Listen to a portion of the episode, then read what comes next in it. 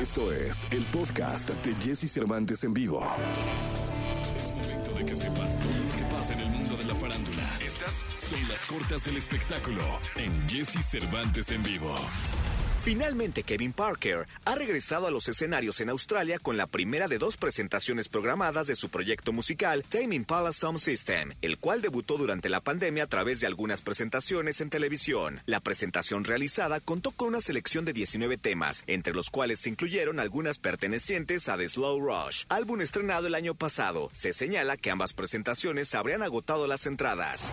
Eulalio Cervantes Galarza, mejor conocido como Sax de la agrupación Maldita Vecindad, fue hospitalizado tras complicarse su cuadro de salud luego de dar positivo a COVID-19. De acuerdo con la información difundida a nombre de la familia del artista, Sax comenzó a presentar síntomas y se realizó la prueba PCR dando positivo. Luego de unos días con tratamiento, su saturación de oxígeno comenzó a bajar, por lo que tuvo que ser llevado de emergencia a un hospital.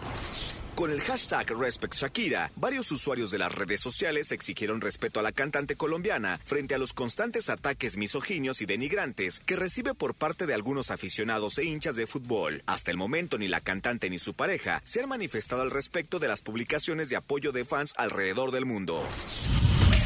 Escucha a Jesse Cervantes de lunes a viernes de 6 a 10 de la mañana por Exa FM.